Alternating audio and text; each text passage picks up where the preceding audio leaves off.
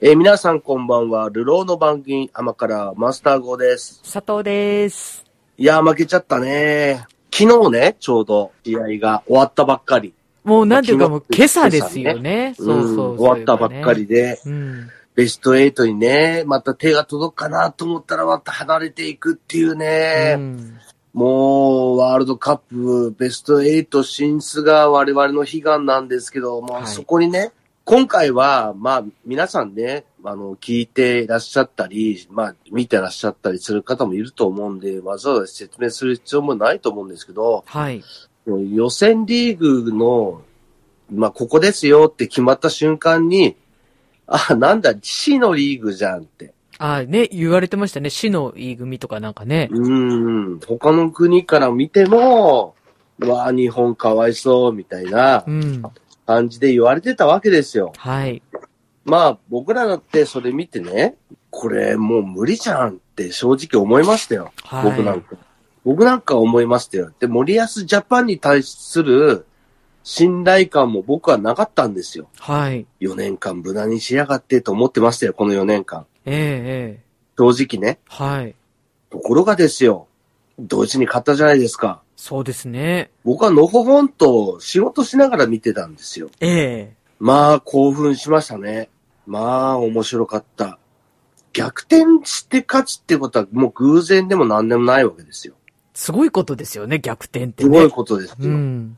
まあ2戦目は負けましたけど、うん。そしてスペインに勝つわけですよ。はい。そうですね。ドイツとスペインに勝つんですよ。すごいですよ。予選リーグとはいえね、うんうん。一発勝負じゃないからね。はい。っていうのはあるけれど、うん。それでもスペインだって、もし負けて、まあ、例えば同点のまま終わったら、はい。クロアチアが勝ってた時間もあったからね。本当にすごい僅差でドイツも勝ったり負けたりしてるんですよ。うん。同じ時間に。はい。もうそれずーっと僕も同時進行で見てましたけど、もう、スペインなんか、引き分けだったら、スペインも出れないぞっていう状態も、時もあったんですよ。ああ、なるほど。時間帯としては。うんうん。ななんかスペインだって、なんていうの、引き分けでもいいぐらいのつもりでいたんじゃないのって言う人もいるんだけど、そんなことは多分ないんですよ。う。もうん勝っとかないと、ここで勝っとかないとっていう試合で、はい。日本は実力で勝ったわけですよ。ええそれはもう、今回のクローチ戦だって、やっぱり興奮してみましたよね。うん。これは本当に日本ベスト8、まあ、森保ジャパンとしては、はい。それは目標ではあるけど、うん。もともとその優勝をね、目指してやってんだと。っうん。ていうところでさ、そういうこと聞いちゃうとさ、はい。じゃあ、やっぱりもう一回信じてみようかなと思って見ちゃったよね。あ残念ながら引き分けの PK っていうあ。さ、はい。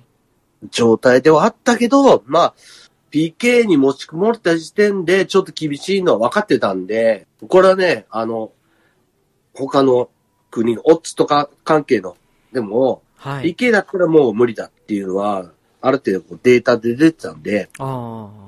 いやーもうそこに持ち込まれちゃったなっていう感じですね、私としてはね。なるほど。非常にまあ選手も含めみんなが詳しいんだと思うけど、うん。なんか、俺はね、死ぬまでにね、俺が死ぬまでにね、ベスト8は無理だろうと思ってたの。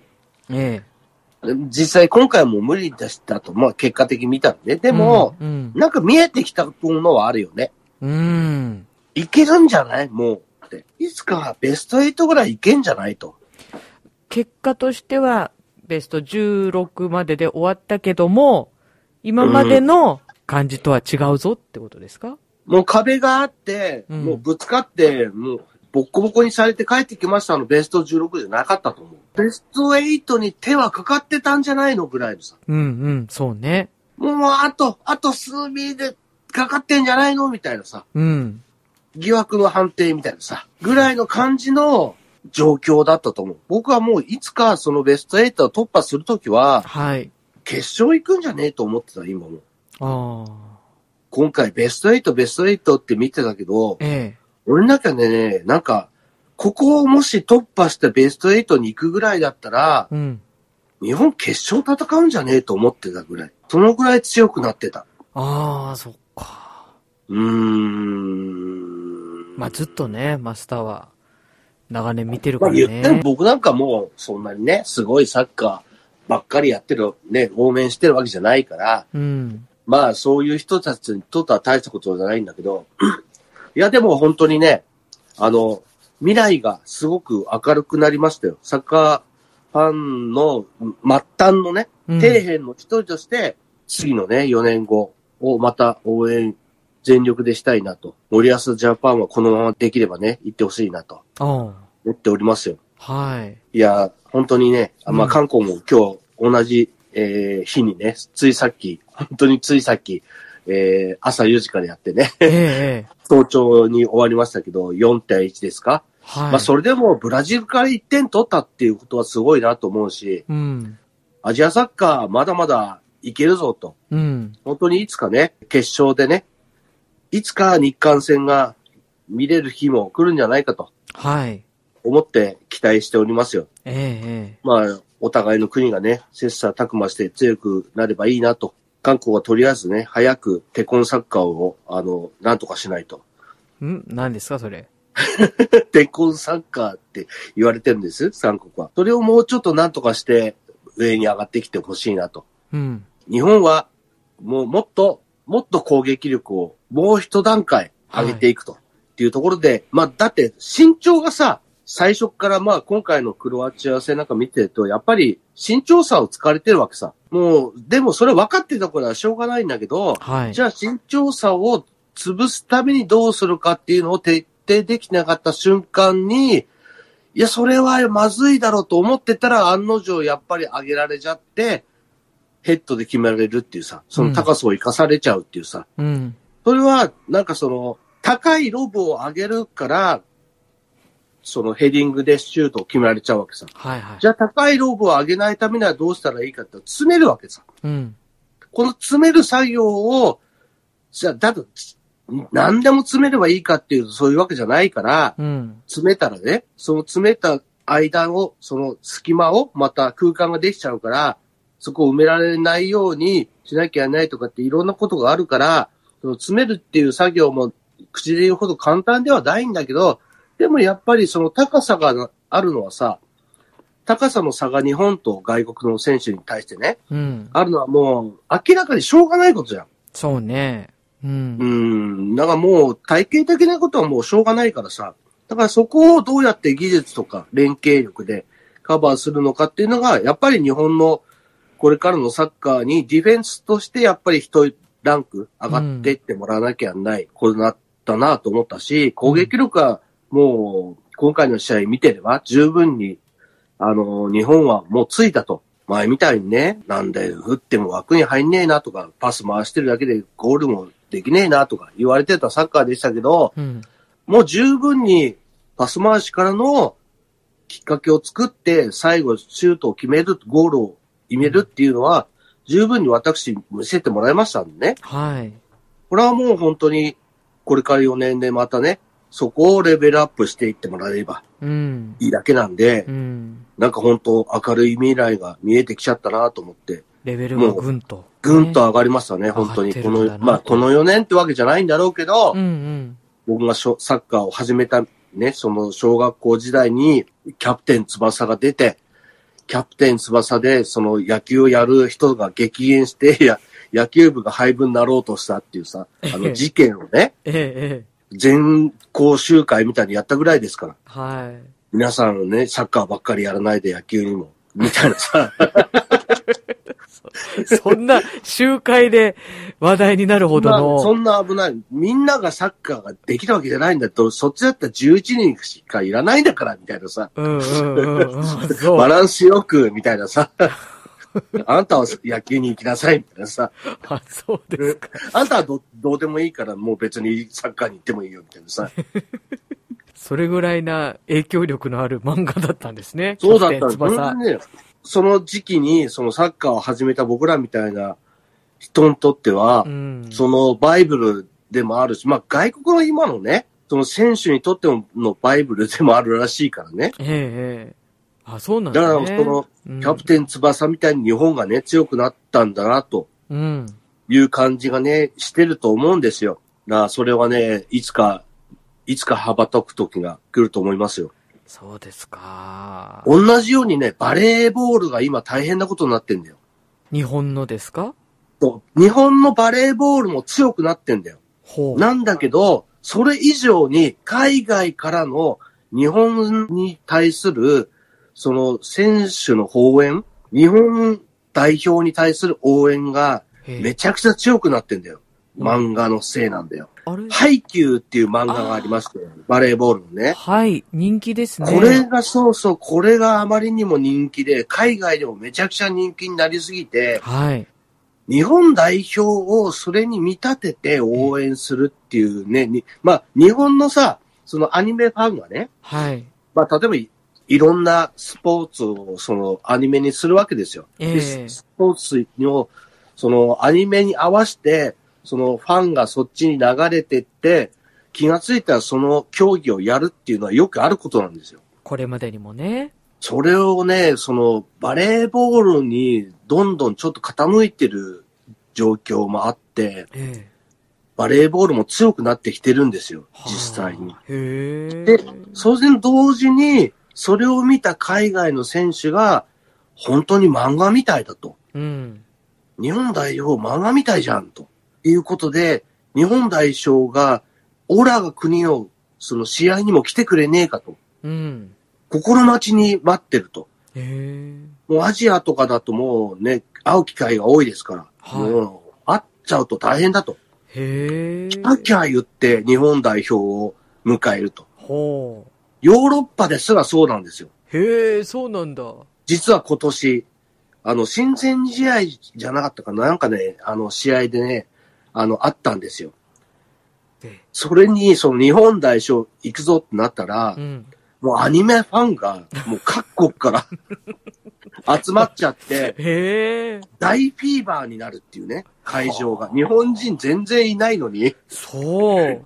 日本のすごい国ね旗振って応援するね、熱狂的なファンが、もう、アウェイじゃないね。そうそうそうそう、そういう状態が実は起こってるんですよ。あら、そうだったんだ。それが来年ワールドカップですよ。バレエの。そうなの。まあ僕はもうバレーボールそんなに詳しくないし、そんなに見てないんでわかんないんだけど、はい。状況をヨーロッパのとかアジアの、その、日本代表の、特に男子ね、男子に対する、もう評価とか、その、なファン、もう私たちもファンなんですみたいなはい。感じとかはもうすごいんだよ、本当に。ちょっとね、うん調べればわかるんだよ。へえ、そうあれになんないフン。ァンが集まってんだよ。ちょっとアニメから行きましたとかじゃないんだよ。はい。そのバレーファンがみんな、なんで日本代表にこんなに 女の子がたくさん集まってんのみたいな。へえ海外でもそんなに人気になっているっていうのはね、知らなかったですね。そうなんですそれもアニメの影響なんですよ。へえ、すごいな、それ。あの選手がアニメのこの人みたいだから、もう、見てるだけでもう興奮するみたいなへえ。感じやっぱな、やる、なるんですよ、やっぱり。にうんもう日本とか海外とか関係ないですね。なるほど。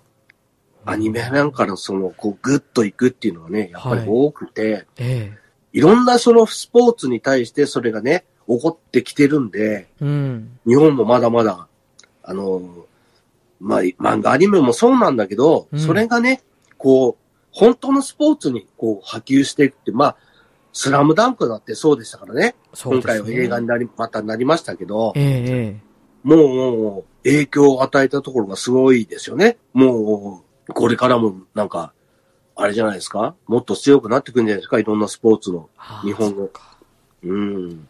そうですね。やっぱそれ見て、こうやって一生懸命トップに目指すっていうところが、こう、あると大きいんだね。うん。なんか、いろんなところで期待しできるなと思って。まあ来年のワールドカップ、バレーのね、ワールドカップも、はい。もう大変盛り上がると思うんえで、えええ。海外のファンが実は日本代表男子をね、めちゃくちゃ応援してるっていうのも、はい。ちょっとかじっておいてね、えええどんな、どんなに日本を応援してるのかっていうのね、ちらほら見えてくると思いますんでえ。、はい。今回のワールドカップのね、あ、日本だって、それこそね、サッカーだって、海外の選手がね、めちゃくちゃ応援してるからね。やっぱり試合を見て。あ、日本のこ日と。本すげえと。うん。で、カタールも地元でも、もう日本頑張れと。へえ。まあ、に、似たようなアジアの国じゃないかと。もうこれはもう応援するしかねえと。うん。あのーゴミ拾いをね、してる、残ってるファンに対してね、日本の、の、その、チームの応援してる人を、うん。試合終わったら全部残ってくれと。帰らい。ないでくれと、残してね。はい。で、あの、全員に対してね、なんていうのボランティアのスタッフが全員集まって、みんなでお礼するっていうね。日本綺麗に、サポそーうトそう、綺麗に使ってくれてありがとうっていうね。へえ、すごいね。なもんかう、、我々ももう日本応援してるから次、ベスト16入ったからね、え次の試合頑張ってくださいって言ってね。え、え日本のチームを応援してくれるならまだわかるけどえ、、 うん。ファンに対してもね、な、何が起こるかわかんないで日本のね、日本人がみんな残されたっていうね。まだ帰らないでくださいって 言って。みんな、ほんと殺されるんじゃないかなって。ええ、これ、この試合勝ったからみたいな。え予選突破したから殺されるんじゃないかっていうぐらいね、え。ざわついたままね、ええ会。場に残ったっていうね。へえ、そんな交流があったんですね。あったみたいですね。もう動画残ってましたけうんど。そうですか。面面白くて。ちょっと笑っちゃいましたね。いや、いいね。なんか、うーん。嬉い。しいエピソードが。学 MC さんのなんかインスタとか見てもね、すごかったですね。街のなんか日本に対するうん。応援が。もう、ええ。日本人だけじゃなくて、もうカタールのね、人が集まって、大騒ぎして、盛り上がってますよね、試合後にね。はあ、そうなんだ。うーん。ウカスカジーの歌をなんかみんなで歌ってましたよ。ええ。なんかよくわかんないけど、ウォーウォーウォーウォーっていうだけだからさ、もうあサビンとかはさ、うん。だに日本語わかんないけど、ここはすげえ盛り上がるぜ、つって、うんもういろんな外国の人が集まっ てね、いやーやっぱもう外国の人のノリってすごいね。。半端ないいね。うん。まあ面白かったです。明るくてもうずっと見てさ。て、もう、うん M 学 MC のあの、インスタをずっと動画で見ててね、ええ。面白かったですね。めっちゃ盛り上がってたもん。あ、そう。どこのライブよっていうぐらいの人が集まってね、ええ、ええ。みんなで大合唱してるっていうね。各 MC さんは普通にお客として見に行ってたんですか応ね。援してましたね。ううんん。そうですか。いや、すごい面白かったですよ。ええ。う。もう、ちょっとサッカーの話盛り上がったんですけど、はいもう一個僕今日どうしても話しておきたいことがあって、ええ。アバターの続編が来週ですか十何日ぐらいですね。始まるんですよ。ええ、ええ。もう、アバター見たことありますか佐藤さん。これは私あるんですね。いやー、2がね、あるあるって分かってて、はい。いつ始まるんだろうと思ってて、ようやくですよ。結構かかりましたね。結構前からもう話あったんですね。いや、もう映画を、その、もうザーンと、その、やって盛り上がってる時に、すでに実はもうこの時に撮影を始めてるっていう話だったんですよ。あ、2の。へえ。 2の。へえだか、ら、あの待っててくれと。うん。そしたっけもうすげえ待たされたと。 そんな、最初から2着作るつもりでやってんだったら、もっと早くないのかよ、え、みたいな結さ。構前ですよね、ワンって結ね構。前、前結構前。な、どれぐらい前だろうね。まあ、果たしてそのね、あうの、ん役者とかがね、うんあの、そのままずっと同じでいられるのかみたいなさ、同じ人がやってんですかとりあえずね、撮影はある程度、こう、その、早い時期に、うんうん。どんどん撮ってるから、その後の CG のさ、はい。だってあれ全部、全部 CG じゃん。そうですね。言ってもすごいよね。いやーもう本当にあの、青いね、ええあの、肌の女の人がさ、え最初ね、どうやろうと思ってたわけさ。えうん。まあもう、見てた人みんな思ってたと思うさ。えどうあの、映画終わったえ。一番いやも最う後すにさご。い。もう、好きになってあるのよ人ね。めっちゃ、み、めっちゃ綺麗に見え綺る。麗に見える。うん。そうなんだよね。もうあの、あのなんか感覚すげえなと思って、はいはい。ショックだったんですよ。これ結構あるんですよね。あの、火の鳥とか見た時とかも、うーん。だんだんその見え方が変わってくるというか、そうなんです物よ、ね。語の中に入り込むと、その人の印象、あのね、なんかもう今回のアバターの続編だって3時間ぐらいあるらしいあん、で。そんな長いんだ。らしいですよ。心して見に行かないと。そうなんですよ。でももうこれを見ないわけにはいかないと。映画館で見ないわけにはいかそねえうぞ。ね。そうだね。あんな綺麗な映像をね、うん。ちっちゃいスマホで見てる場合じゃないですかと。うん。そうですわ。家の大きなテレビだっつったって50、60ぐらいじゃないでうすんかう。ん。やっぱりでかいスクリーンでさ、はい。あれを見るとすごいじゃないですか、やっぱ大り。音量でね。う。うんい。や、ぜひ見てほしいんですよ。はい。やっぱりもう、もう、なんだったらもう全部の、映画館の全部のスクリーンでやるぐらいの勢いでやってくれると思うんですよ。まあ、それはないけど、3つ4つアバターやると思うんですよ。結構なね、そうですねう。ん頻度でやるでしょう少ね。なくとも1番、2番はもう独占だ、みたいなでしょうね感じでやると思うんうで、ん。これはもう早いうちに見てほしいなと。うん。そして早いうちにアバターのね、続編をは語りたいんで、ええええ。みんな速攻で見て、速攻で甘辛を聞 けと。見ないやつ死けえまた出た出た。すぐ処罰したがる。独裁者だからさ。本当だよね。甘辛王国に独裁者だからさ。言いたい放題。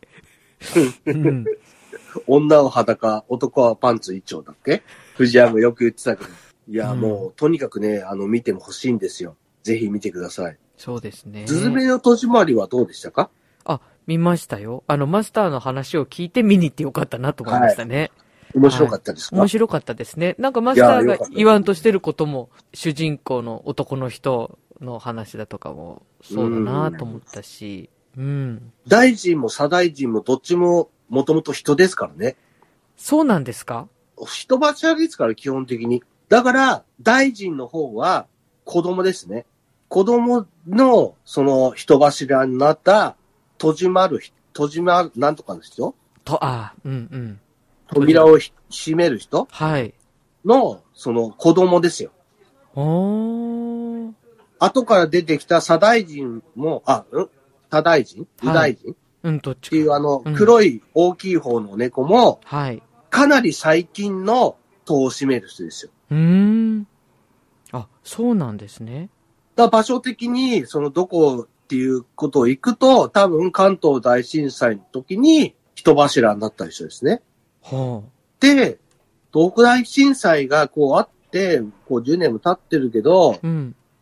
閉じまらってねえと。大きいとかね。うん。その戸締まりをする、その人柱になるのが、ソータでしたっけはい、あの、あの人の予定だったんですよ。ええええそれを、まあ、言うなれば、今回の話の中で、はい。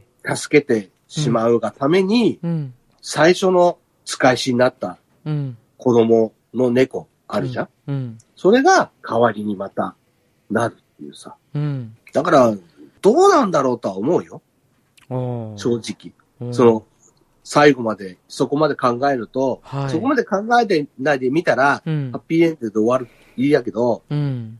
やっぱり誰かを犠牲にしないと、その大きな天才みたいなものは、まうあん、天気の子はさ、その、犠牲にしなかった、人柱にしなかったから東京が沈んだわけじゃん。はい。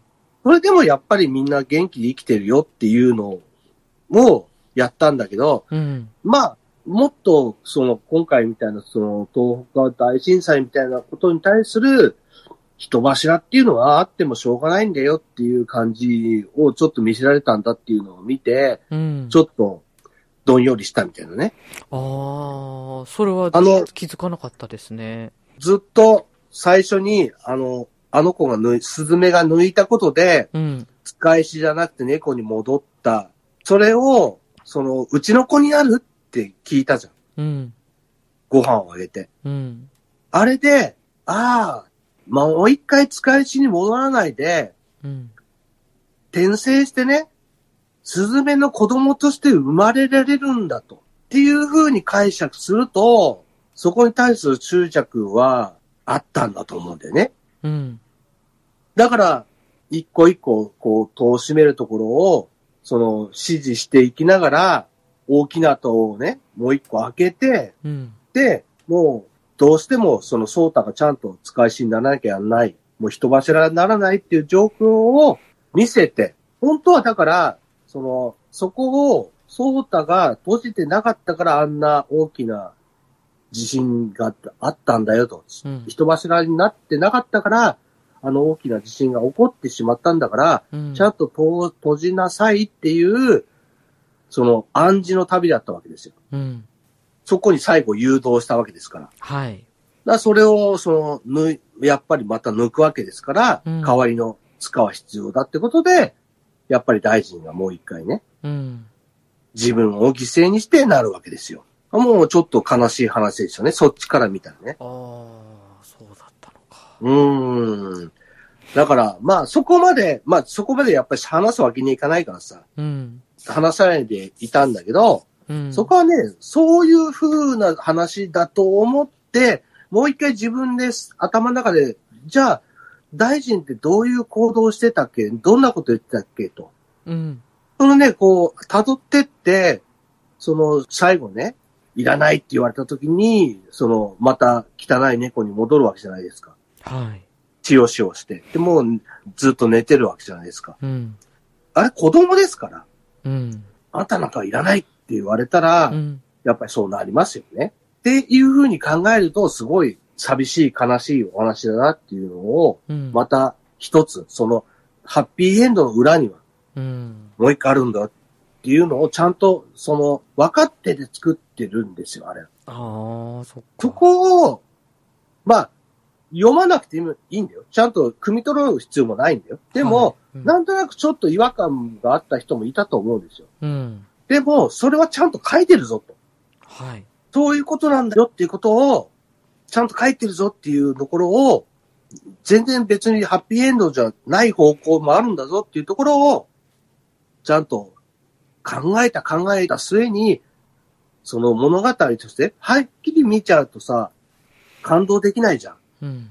だから、後々ゆっくり、あれは何だったんだろうあの、大臣と右大臣って何だったんだろうとかさ、うん。考えていくと、わかるっていう、その、あれを別枠で作ってるんだぞっていうところを、はい。そこまで読んでいくと、また一つ深くなって面白いんだぞっていうところね、うんアニメの見。方としてね、ええええちょっと覚えておいてほしいなと思いますよ。はい。大体、ちゃんとした対策を作るような人には、えちゃんと考えてることがあって、でも、売れるためには、これを、その、正面に出すわけにはいかないんだと。そこバッサリ切っちゃう人もいるんですよ、結構。えはい。ででも、そういう人はやっぱり売れないんですよ。うん。バッサリ切らないで、そのニュアンスとしてちゃんと残しておいて、もう深く深く掘っていくと、そこもあるのかよってなるから、うん。やっ、ぱり対策なんですよ。うーん。新海誠はそれができてるからすげえなと思うんですよ。ああ。それができている監督って少ないんですよ。まあ、言っちゃえば宮崎駿レベルの人なんですよ。はい。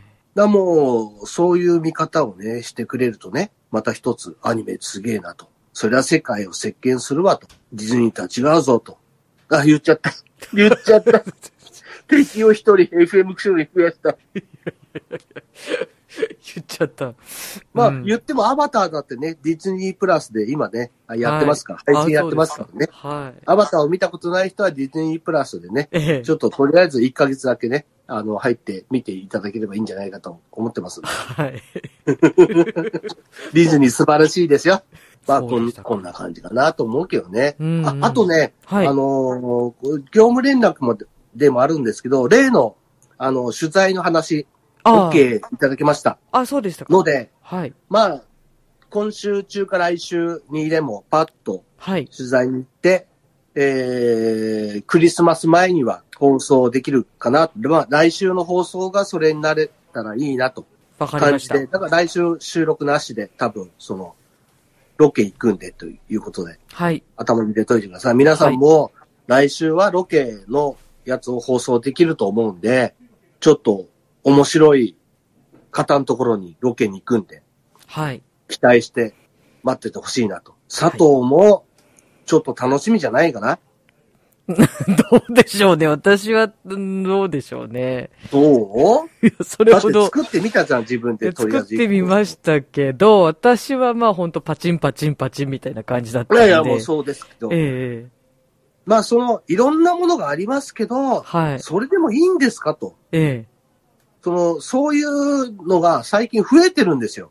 えへえ増えてるっていうことは、そういうところを掘り起こしていきたいっていうメーカーの意図があるわけじゃないですう。かんで、当然、売ってる側の方はそれをどう思ってるんですかっていうのも、うん。はい。私たちみたいな、例えば俺とかね、うん佐藤みたいな、その、ど素人が、うん。こういうとこ出入りしてね、そういうものばっかり買っても、それでも許していただけるんですかと。うんうん。